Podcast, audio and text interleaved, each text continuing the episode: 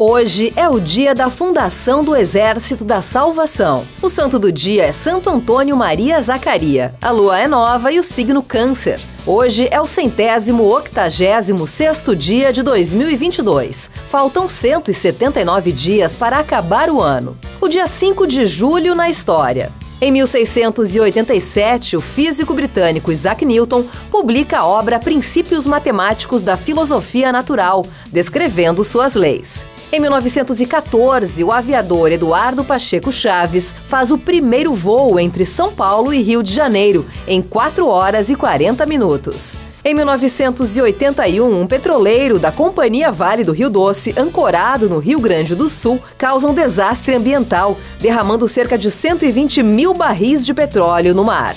Em 1996 nasce a ovelha Dolly, o primeiro mamífero clonado a partir de uma célula adulta. Em 2001, policiais civis da Bahia iniciam uma greve que dura 13 dias. Em 2016, a sonda espacial Juno chega a Júpiter e inicia um levantamento de 20 meses do planeta.